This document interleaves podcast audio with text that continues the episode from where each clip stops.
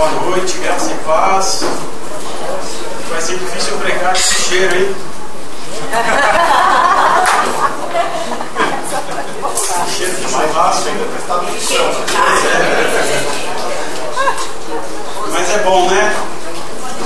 Eu queria que a gente pudesse é, cantar todas essas músicas no final da mensagem para estudar, né? Eu acho que faria muito mais sentido depois do que agora. Mas não foi à toa que nós cantamos esses louvores. Não sei se vocês perceberam, mas tinha uma mensagem única. Todas essas músicas. E no final vocês vão entender. É, eu queria que vocês abrissem em Colossenses, capítulo 2.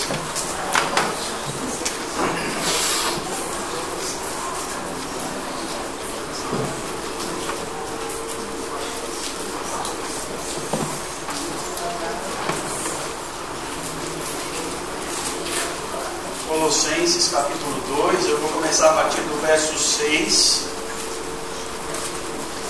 A gente vai ler até o final do capítulo, são muitos versículos. Peço um pouco de paciência para vocês me acompanharem na leitura ou ouvir. É. Eu estou na mensagem, tá? E diz assim: Meu conselho a vocês é simples e direto. Colossenses 2, a partir do 6. A gente vai até o final. Meu conselho a vocês é simples e direto. Prossigam com o que receberam e vocês receberam Cristo Jesus, o Senhor. Agora, vivam nele. Vocês estão profundamente enraizados, bem fundamentados nele e conhecem caminho da fé. Agora façam o que aprenderam. A aula acabou. Deixem os livros de lado e comecem a vivê-lo. E que a vida de vocês transborde em ação de graças. Cuidado com os que tentam deslumbrar vocês, vocês com belos discursos e linguagens pseudo-intelectual. Eles querem envolver vocês em discussões intermináveis que não servem para nada divulgam suas ideias por meio de tradições vazias de seres humanos e superstições vazias de seres espirituais. Não é esse o caminho de Cristo. Tudo que é de Deus tem expressão nele, de modo que vocês podem vê-lo e ouvi-lo claramente. Não precisam de telescópio, de microscópio, nem de horóscopo para compreender a plenitude de e o vazio do universo sem ele. Se vocês o buscam, a plenitude dele os alcança. Seu poder abrange todas as coisas. Entrar nessa plenitude não é, não é algo que se possa entender ou conseguir. Não é algo que se obtém com circuncisão ou com a observância de uma longa lista de regras. Não, vocês já estão dentro Sim, dentro. Não por meio de algum ritual secreto de iniciação, mas pelo que Cristo já fez por vocês, destruindo o poder do pecado. Se estão à procura de um ritual de iniciação, vocês participaram de um quando foram batizados. Estar sobre as águas foi o sepultamento de, da velha vida de vocês. Ser levantado das águas foi a ressurreição. Deus ressuscitou vocês, como fez com Cristo. Pense nisso. Todos os pecados perdoados, a lista toda apagada, a velha ordem de prisão cancelada e pregada na cruz de Cristo. Ali ele desapossou todos os tiranos espirituais do universo de sua autoridade falsa e os obrigou a marchar humilhados pelas ruas Portanto, não se submetem a ninguém que o pressione por causa de detalhes como dieta, modo de cultuar ou dias santos. Todas essas coisas são apenas sombras das coisas que haveriam de vir. A substância é Cristo. Não tolerem os que tentam governar a vida de vocês. exigindo reverência e insistindo que vocês se juntem a eles em sua obsessão por anjos e visões. É tudo conversa fiada. Ele não tem nenhum contato com a fonte de vida, Cristo, que nos reúne a todos numa única peça. E seu fôlego e seu sangue passam através de nós. Ele é a cabeça e nós o corpo. Só teremos um crescimento saudável em Deus se Ele nos nutrir.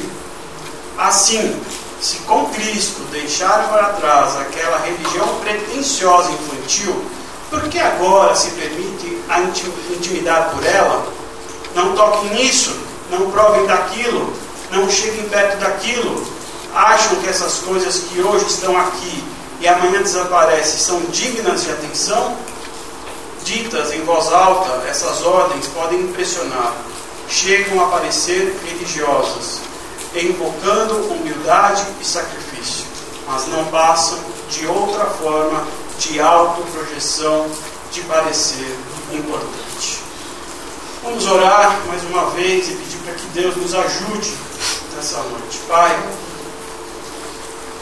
eu quero te pedir, Deus, que o Senhor venha estar presente, se faça presente nessa noite, nos ajudando a entender esse texto, nos ajudando a compreender essa porção das Escrituras, para que a gente possa crescer como esse corpo que está escrito aqui, esse corpo nutrido pelo Senhor.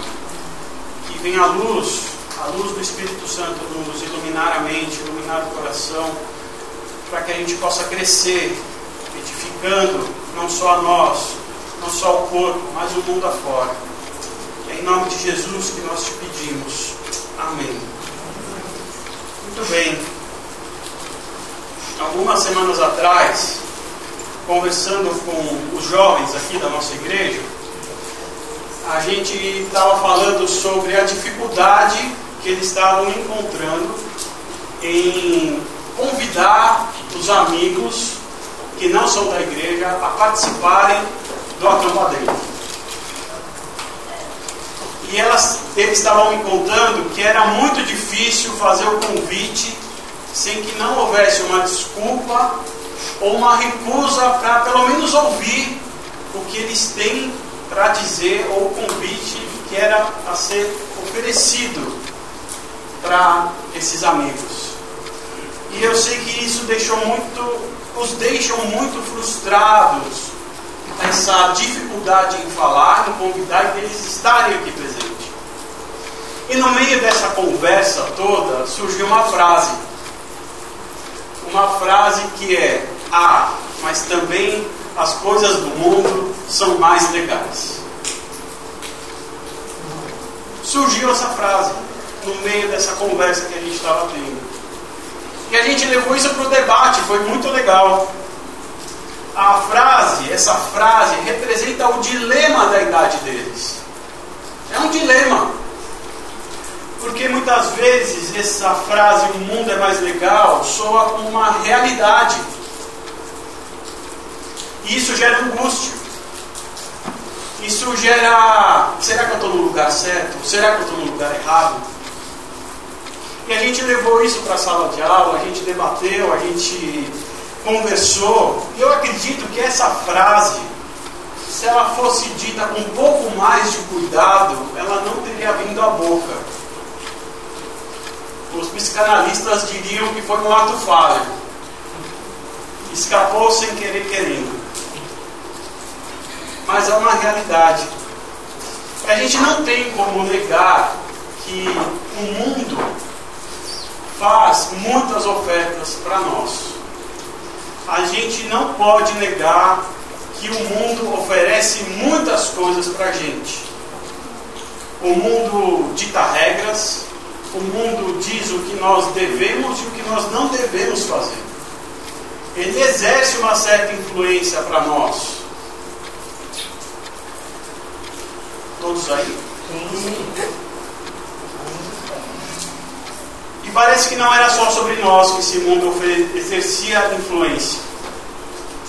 Sobre os irmãos aqui de Colossos, da igreja de Colossenses, parece que o mundo também estava exercendo grande influência. A igreja de Colossos ela foi fundada por Epáfras. Ele não era um mestre da lei, ele era um evangelista. Ele foi em Colossos e fundou essa igreja. E logo quando ela foi fundada, algumas pessoas começaram a se infiltrar dentro da igreja com algumas heresias. O mundo estava influenciando a igreja de Colossos e trazendo filosofias como o gnosticismo, asceticismo, a, as filosofias gregas, a lei a mosaica, a, a lei judaizante estava sendo inserida dentro dessa comunidade. Os, essas pessoas que estavam inserindo isso diziam que a cruz não era mais suficiente, apenas a cruz para salvar. Teriam que fazer mais coisas para isso, introduzir mais coisas. A cruz, o sacrifício de Jesus, não era suficiente.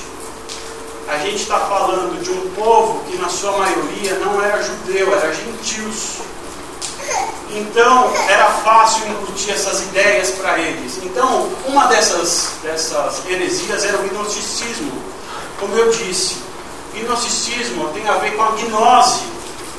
É, a, gno, a gnosticismo é, é, é a busca pela gnose. A gnose é um conhecimento que é passado só por alguns.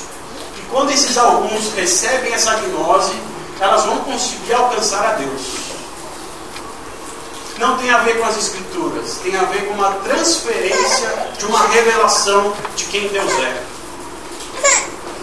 O asceticismo, uma outra heresia, dizia que você teria que se isolar do mundo. Você teria que ficar apenas como os ritos religiosos, de preferência mortificando o seu corpo. Se isola do mundo, fica só com as práticas religiosas e lembre-se: seu corpo é mau, machuque ele.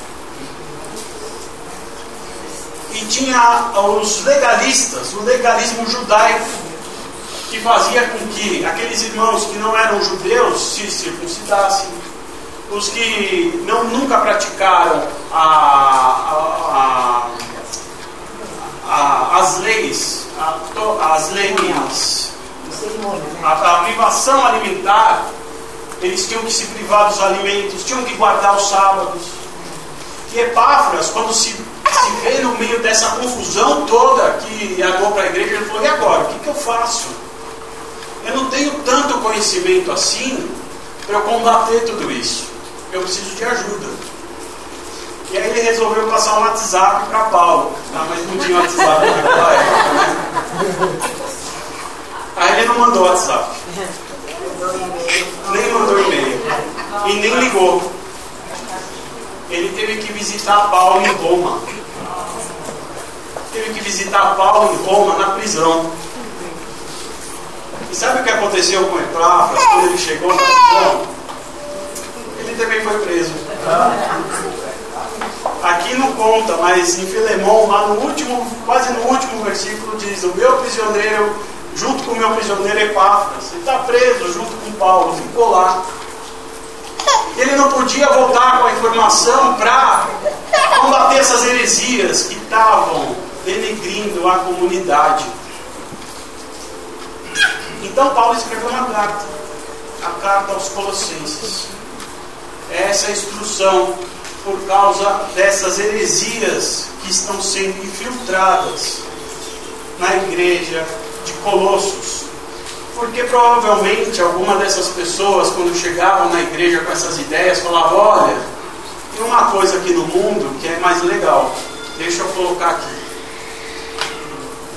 E Paulo ele começa, a partir do, do capítulo 2, a refutar todas essas práticas, todas essas heresias.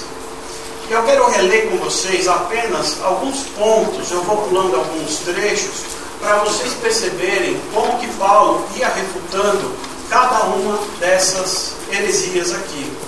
Ele começa a partir do verso 8, tá? Eu vou pulando e depois vocês tentam me acompanhar ele já começa assim com uma frase: Cuidado. Versículo 8.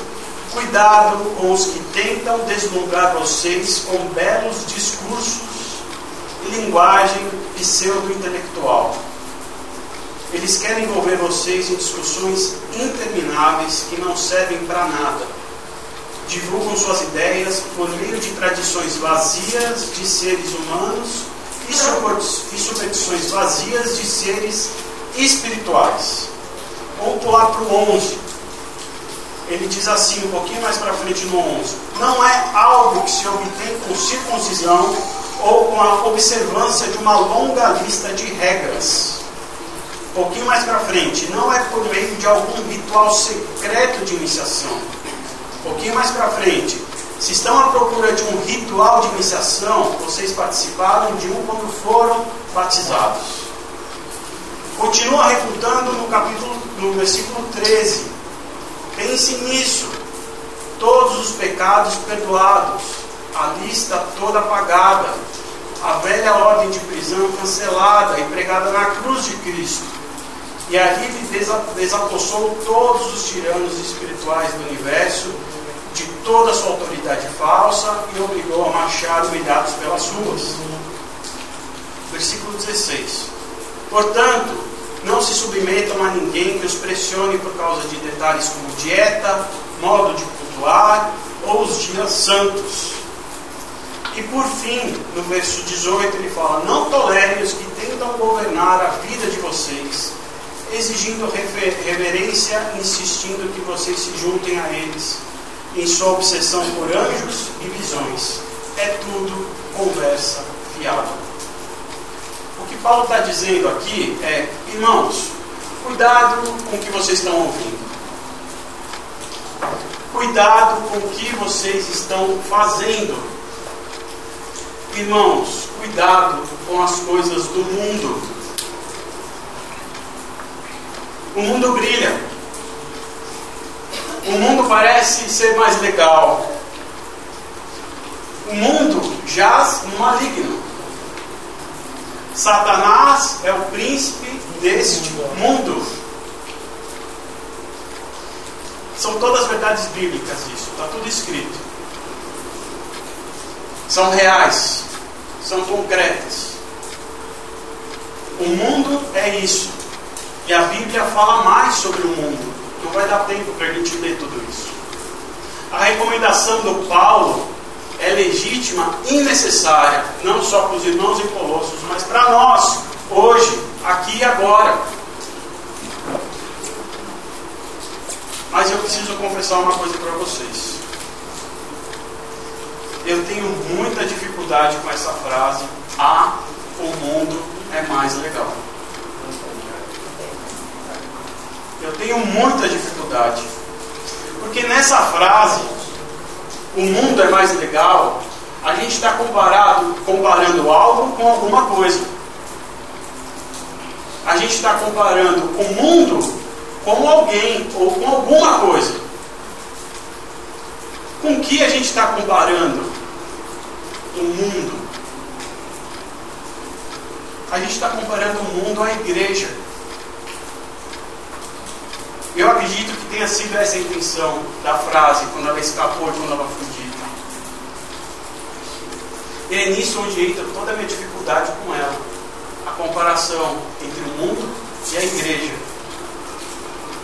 Porque o que me parece que muitos de nós cometemos e fazemos, que talvez a gente pode chamar, ou eu considero como um equívoco, essa divisão clara entre mundo, igreja e céu.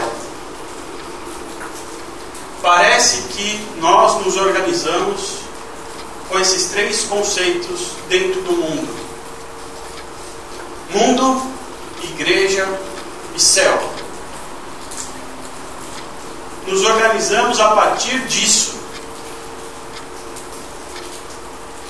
E essa, talvez, se você for ler despretensiosamente o livro de Colossenses, você vai perceber que é isso que o livro está dizendo.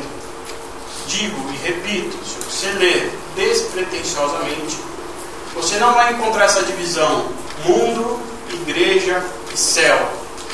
Mas se você ler sem o cuidado devido, você vai encontrar isso aqui.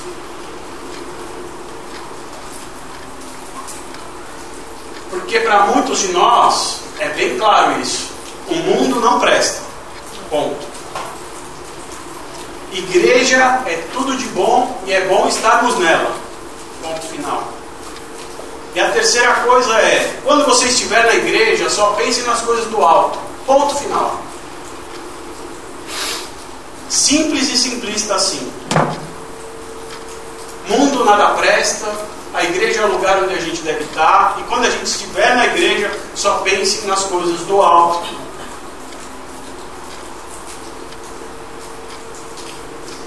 Mas a ênfase de Paulo ao escrever o livro de Colossenses não é refutar apenas todas essas heresias. A ênfase de Paulo não está em refutar o mundo. Não é essa a ênfase de Paulo na carta inteira de Colossenses. Na carta inteira de Colossenses. A ênfase inteira na carta de Colossenses é uma pessoa, Cristo Jesus. Cristo Jesus. Eu quero que vocês percam mais um tempinho comigo e vamos reler esse trecho todinho que nós lemos, encarando e percebendo quantas vezes ele menciona Cristo em todos os versículos, em quantas vezes ele fala sobre Cristo e como Cristo é mencionado aqui.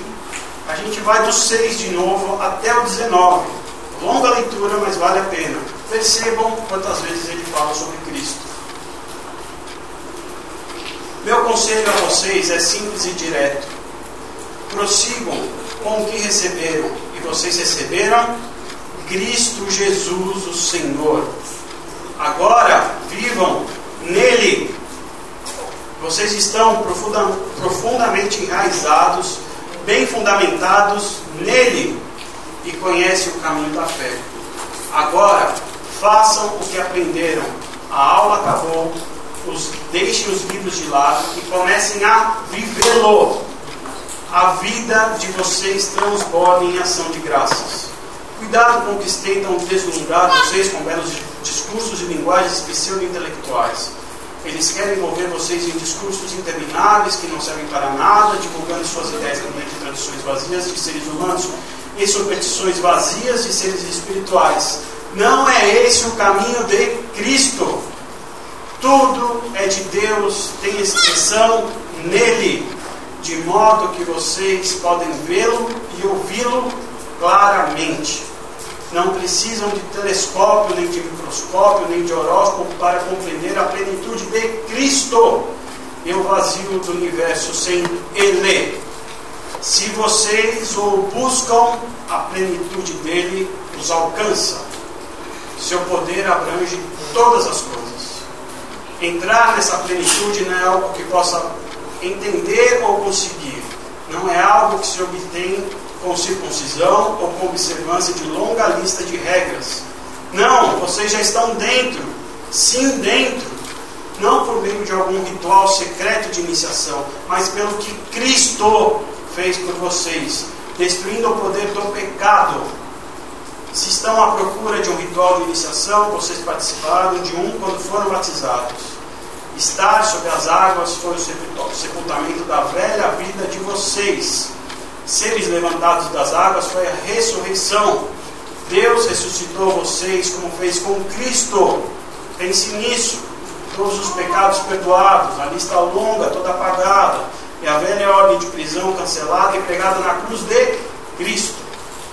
A ele despassou todos os tiranos espirituais do universo de sua autoridade falsa e os obrigou a marchar humilhados pelas ruas. Portanto, não se submetam a ninguém que os pressione por, por causas de detalhes como dieta, modo de cultuar ou dia de santos. Todas essas coisas são apenas sombra das coisas que haveriam de vir. A substância é Cristo.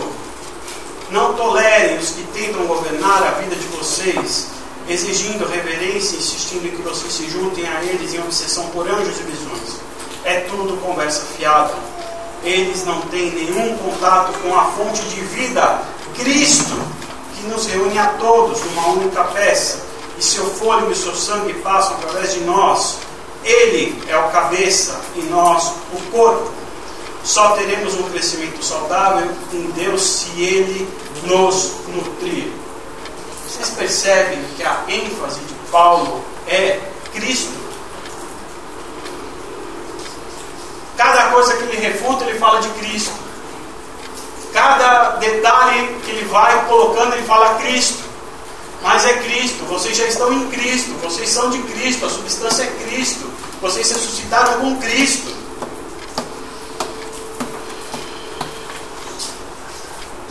Sabe o que Paulo está dizendo aqui sobre essa divisão mundo, igreja e céu?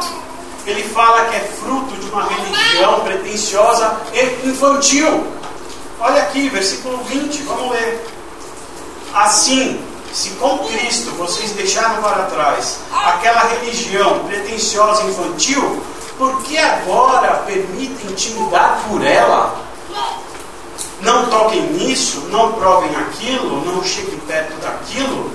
Acham que essas coisas que hoje estão aqui e amanhã desaparecem são dignas de atenção?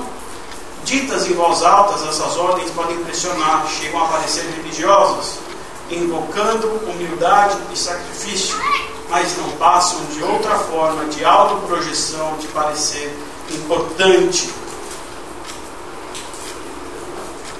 Isso quer dizer que essa divisão entre mundo, igreja e céu é por demais infantil. É muito raso para a gente. Sabe por que é muito raso? Volta uma folhinha da sua Bíblia.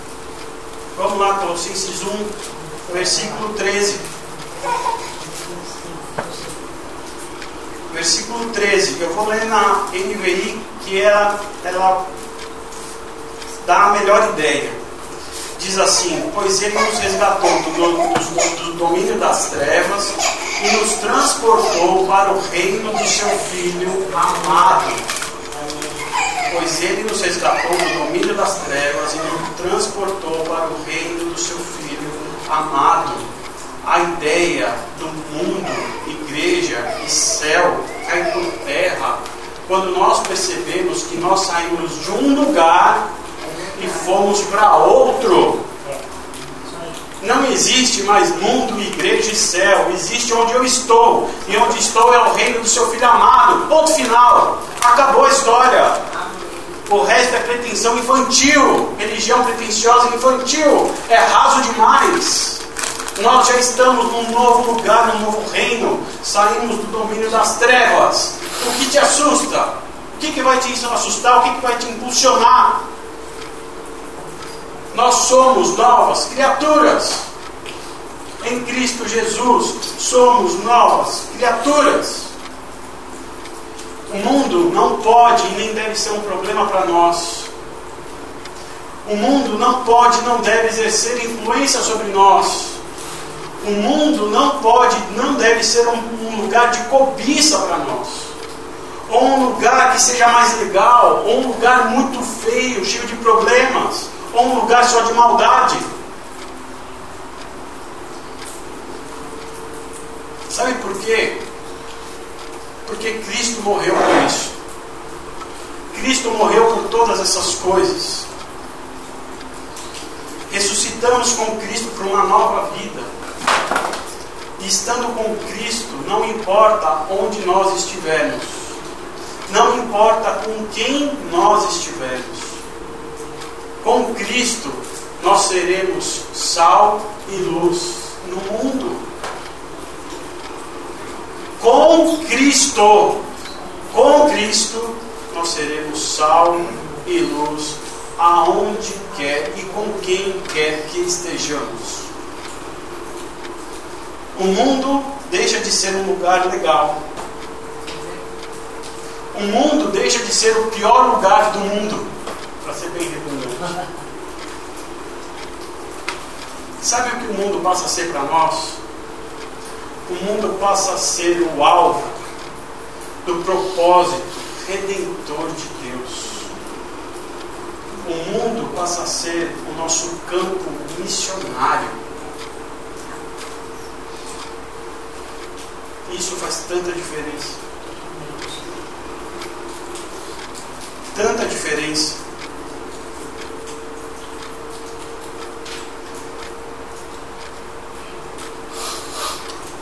Comecinho do capítulo 3 de Colossenses, ele começa assim: Então, se vocês estão falando sério sobre viver a nova vida da ressurreição com Cristo, haja de acordo com ela.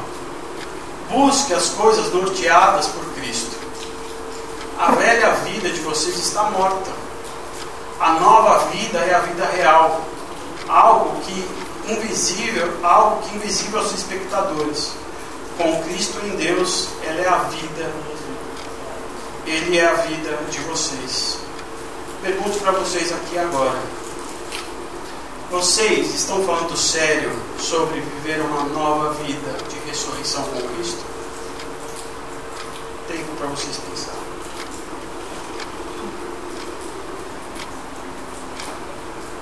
Quantos de vocês vieram amarrados para a igreja hoje? Ou a primeira vez que vocês vieram aqui?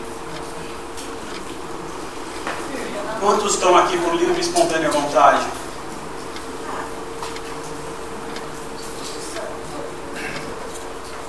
Pergunta.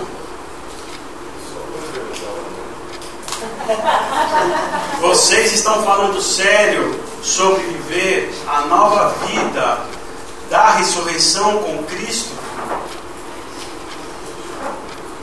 A gente vai ouvir um? Sim. Então, do que, que a gente tem medo? Por que, que a gente tem medo do mundo? Por que, que a gente tem medo dos amigos do mundo? Por que, que você pode ter medo de um compromisso que é considerado do mundo? Por quê? Por que você tem medo do mundo? Por que, que essas coisas assim às vezes repelem algo que a religião faz?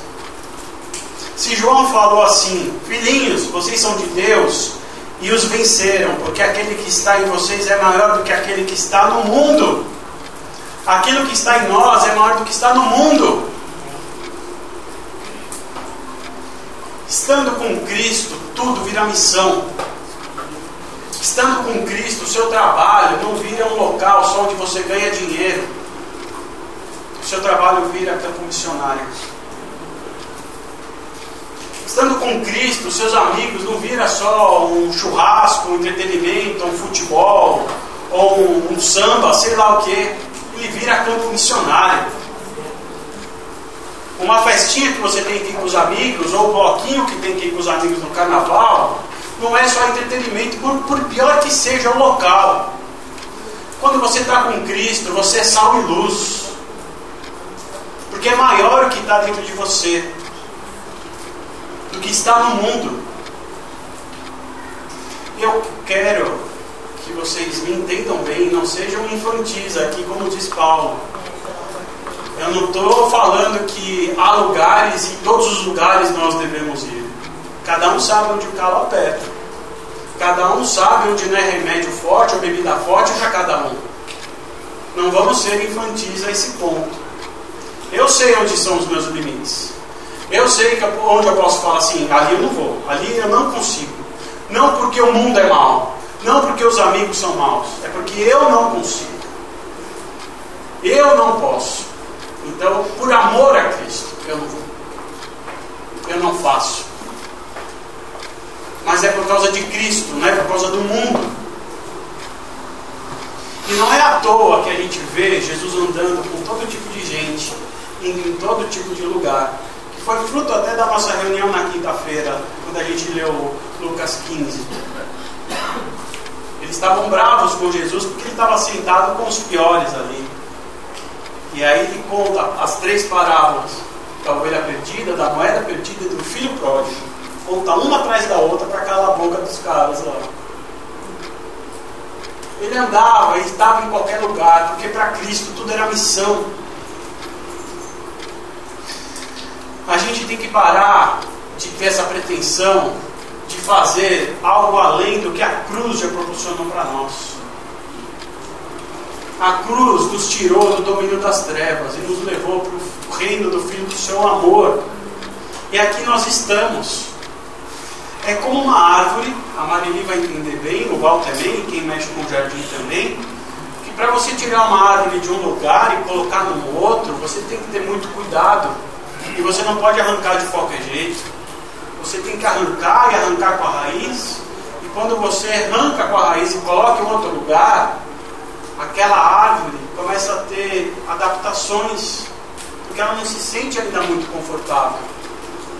Nós éramos essa árvore, presa no, pe no pecado, enxertos no pecado. E ainda as seivas do pecado em nós, mesmo estando em outro lugar, que às vezes a gente vai querer voltar para aquela outra terra podre. Então a nossa inclinação vai ser sempre para aquilo, porque nós nascemos daquilo. E o exercício que Paulo pede para a gente é que a gente olhe para Cristo e não para onde nós é, saímos. Para Cristo que nos colocou num novo local, novo local. Não deixe que a religião pretensiosa, infantil, domine a gente. A nossa grande questão não é mais geográfica ou estar em um lugar junto de alguém, mas sim se Cristo é o centro das nossas vidas. Como eu disse, ninguém veio amarrado aqui. Ninguém veio aqui porque falou, o Maracuca, né? Olha, vai ter um sorteio da Mega Sena hoje, um bilhete premiado aqui, então por favor venha aqui que talvez você possa ser contemplado. Não, nunca foi isso. Eu acredito que vocês estão aqui porque um dia vocês tiveram um chamado, um dia vocês entenderam que Cristo é a minha nova forma de viver. É o que nós fazemos com o batismo. O batismo não é só um, um, um, um rito ou uma obrigação que nós temos que fazer. Ela, é, ela simboliza que de fato, ao mergulharmos na piscina, é, estamos morrendo a nossa velha natureza. E quando nós saímos da água, estamos ressuscitando e agora em Cristo Jesus. Estamos em Cristo Jesus? Se estamos, não tenho que temer. Se estamos, a nossa, o nosso centro do nosso viver é Cristo. E Cristo é que motiva as nossas ações. ações. Sendo Cristo o centro, a divisão mundo, igreja e céu se transforma numa coisa só, que é o reino de Deus. O reino de Deus que a gente possa ter essa esperança de que tudo já foi dominado por causa de Cristo Jesus. O mundo é mau, o mundo jaz no maligno, mas a gente tem que encarar o mundo como um campo missionário, como uma missão da igreja, não nos escondendo dele. Vamos lutar, vamos achar essa dracma perdida, que foi o fruto da nossa discussão na quinta o papel da igreja é buscar essa, essa moeda perdida, porque um dia nós fomos essa moeda perdida. E quando nós a encontrarmos, seja lá quem for, é motivo de festa, é motivo de celebração. Eu só queria encerrar é, falando que o capítulo 3 de Colossenses ele dá uma lista grande aqui sobre as coisas que nós não temos mais que pensar. São coisas que estão é, enraizadas na nossa velha vida. Nenhum em casa isso. Mas, se vocês não tiverem com Cristo Jesus, isso daqui vai ser uma missão impossível se o amor de Jesus não estiver dentro de vocês, se esse fruto do amor não estiver dentro de vocês, essa parte aqui do versículo, capítulo 3 de Colossenses vai ser a coisa mais difícil e impossível de se viver. Em Cristo Jesus, vocês vão ter o fruto do Espírito. Sem Cristo Jesus, vocês vão sofrer e vão sofrer, porque o que vocês vão estar vivendo é pura religião. Eu queria que a gente levantasse, que a gente cantasse mais uma vez. Cadê o culto aí? Jesus Cristo mudou o meu viver. Todas as músicas que nós cantamos hoje falavam sobre Jesus. Pai, lê Colossenses 21. Acho que é 27, 28 e 29. Esse mistério permaneceu sem ser esclarecido por muito tempo, mas agora é desvendado. Deus quis que todos, não apenas os judeus, conhecessem esse risco, rico e glorioso segredo por dentro e por fora, independentemente de origem e de formação religiosa. Mistérios, em poucas palavras, é este: Cristo está em vocês. E isso dá a vocês a esperança de participar da glória de Deus. Simples assim. Esse é o âmago da mensagem. Anunciamos Cristo, alertando as pessoas para que nada acrescentem esta mensagem. Nosso ensino foi ministrado num espírito de profundo bom senso, para produzir cada pessoa a maturidade. Ser maduro é viver o essencial, Cristo. Nada mais, nada menos. É por isso que trabalho tanto tanto dia após dia, ano após ano, fazendo o melhor que posso com o vigor que Deus tão generosamente me dá. Ser maduro é viver o essencial, Cristo. Cristo em nós, a esperança da glória. Essa versão não diz esse, essa frase, mas é Cristo em nós, a esperança da glória.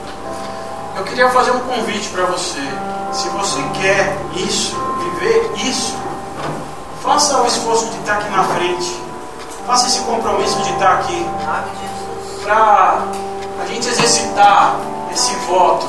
Eu sou dele. E eu quero viver para ele. É isso que eu me batizei. É por isso que eu quis estar aqui essa noite. Por causa de Cristo. Cristo mudou o meu viver.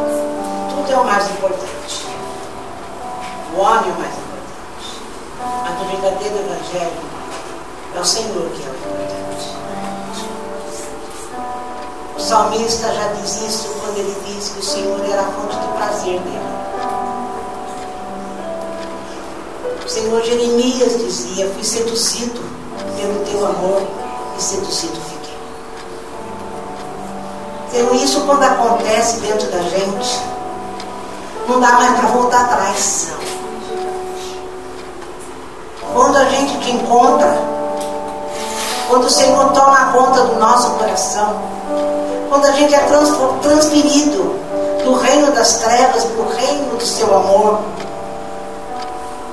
não dá mais para achar nada que brilhe, nada mais importante, nada tão mais bonito do que o Senhor.